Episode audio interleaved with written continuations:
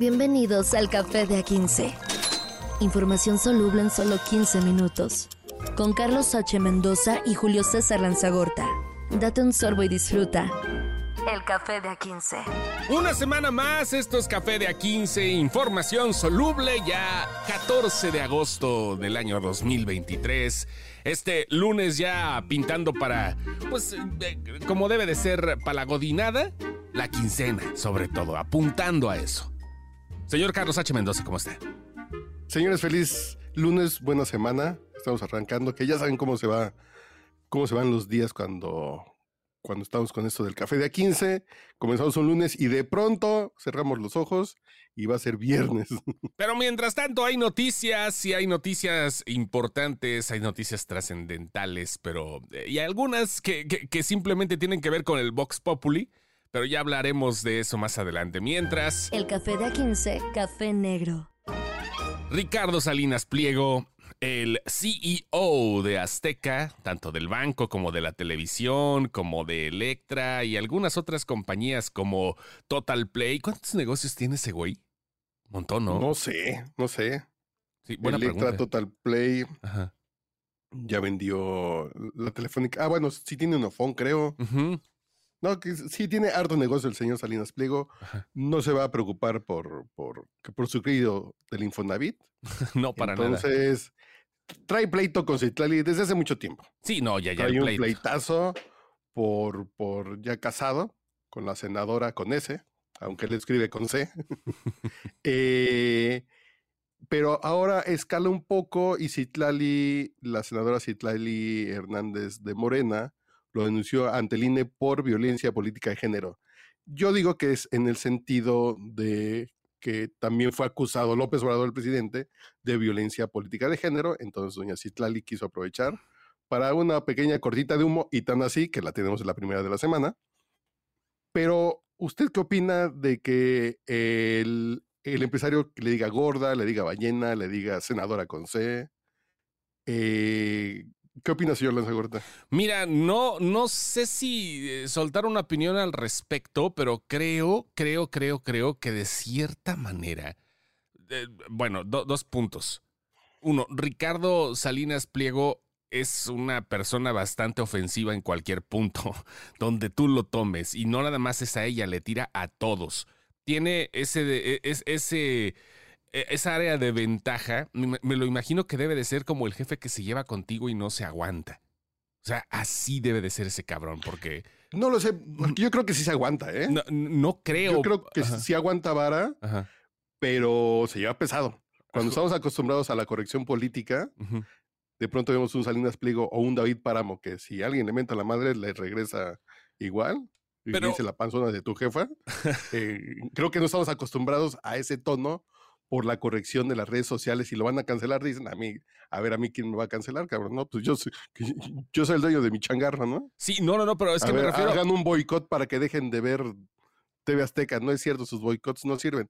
Entonces a él no le espanta la cancelación. No, no, no, no, claro que no le espanta la cancelación y la valió madre lo que dijo el INE, pero me refiero a que sí es una persona, como tú dices, que sí se lleva, pero a ver, poco se atreven a responderle. O sea, le responden los trolls o le responde la gente que le debe Electra, a lo mejor, ¿no? Si quieres, pero a eso me refiero. O sea, está en un punto donde, do- donde este, ¿cómo se llama? Ya utiliza también, creo que de cierta forma, sus recursos para poder mandar a la fregada. O sea, un- un- no sé, yo lo, lo considero así. Cabe señalar que esta semana lo criticó también Epigmenio Ibarra al Ajá. principio de la semana y le dijo Salinas Pliego, ¿en serio te quieres subir al ring conmigo? Va, jalo. Y le contestó Epigmenio Ibarra, no. Ah, y ahí muere. Mm. Así, de ese nivel. A, a eso El voy. señor Salinas Pliego, Ajá. que fue jefe, que fue socio, que hicieron negocios con Epigmenio Ibarra, le dijo, va, ándale, sí, ¿Le entras Muy, o qué? muy. Ajá. Éntrale. Ajá. No, y, y dijo Epigmenio Ibarra, que es este, que es como el uno de los ideólogos de la 4T. No, gracias, señor. Ahí Sí. muere. De ese es nivel es el, el, el poder, a eso voy. Porque tiene poder, tiene un chingo de poder Ricardo Salinas. y el conocimiento, lo, que da el conocimiento de haber trabajado con el Pigmeo Ibarra. Sí. Encima te vas a poner de, a Dalí de la izquierda mexicana y del socialismo. ¿Quieres entrar? te, vas a poner acá el tiro? Órale, va. Híjole. No, no, no. Ahí muere. Pero yo lo que veo con lo de la sanción del INE, que hay un debate ahorita si el INE puede acusar de violencia política a un civil, entre comillas porque ese es un tema de funcionarios y de actores políticos. No creo que, se estás en un partido ¿eh? político, eh, que, que, estás coartando sus derechos políticos de una persona con un dicho. Y, y, aquí no me queda claro si un empresario, por más poder que tenga, no deja de ser un ciudadano. No, no, es una autoridad, no es un funcionario público.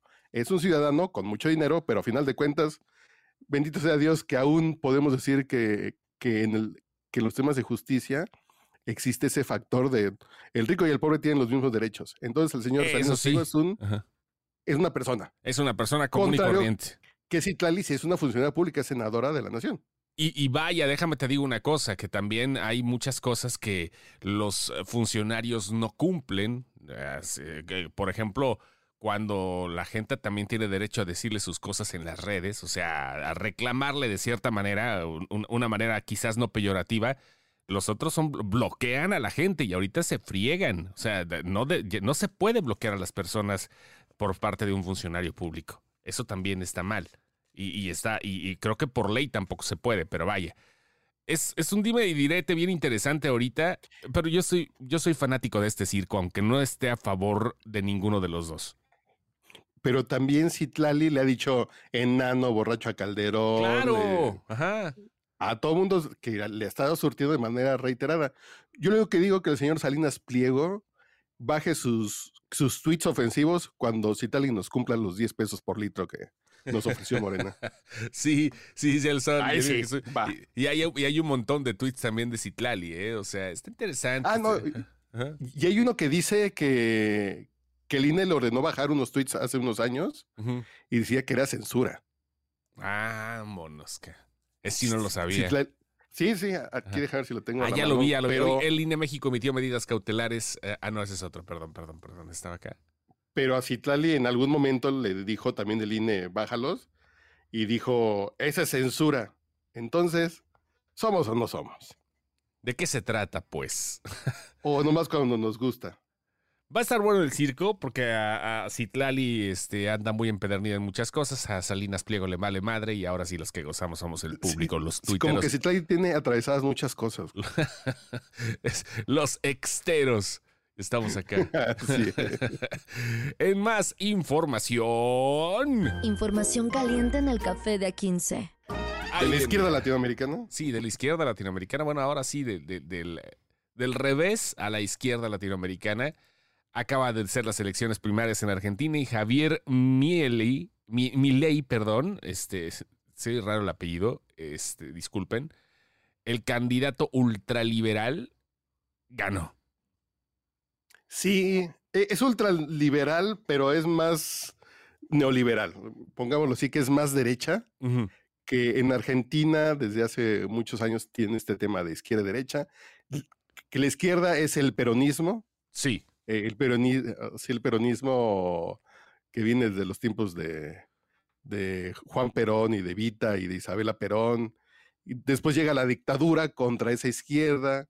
Después ya cuando pasa todos los movimientos militares, llega una más moderada, pero sigue siendo derecha. Una transota con Por Menem. Menem, que es neoliberal. Sí, claro. Salinas.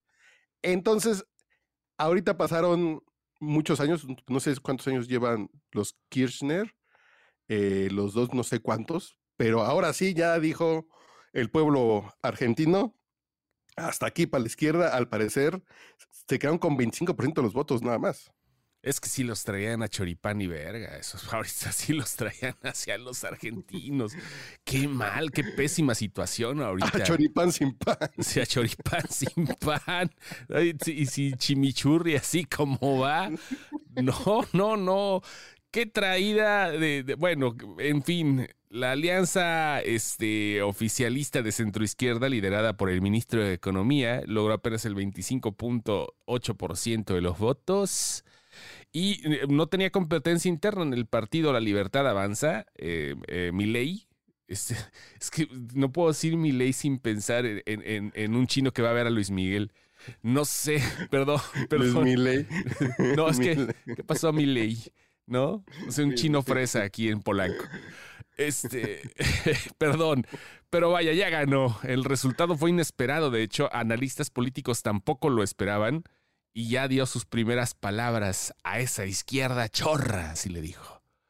A le dijo izquierda chorra. Izquierda chorra. Pues sí, Ajá. Vamos a ver si no se contagia ahorita lo que pasó en Colombia con el hijo de, de Petro. Uh -huh. Y con esto son dos reveses muy fuertes para el, la izquierda eh, latinoamericana, para el foro de Sao Paulo. Sí. A ver si no se nos contagia, bendito sea Dios, el próximo año. Pero aquí el señor Milei sí es de extrema derecha. Sí, claro. Aquí sí es, vamos a permitir el uso de armas. Y trae un peinado, esta onda que me recuerda mucho a Boris Johnson. Sí. A Donald Trump.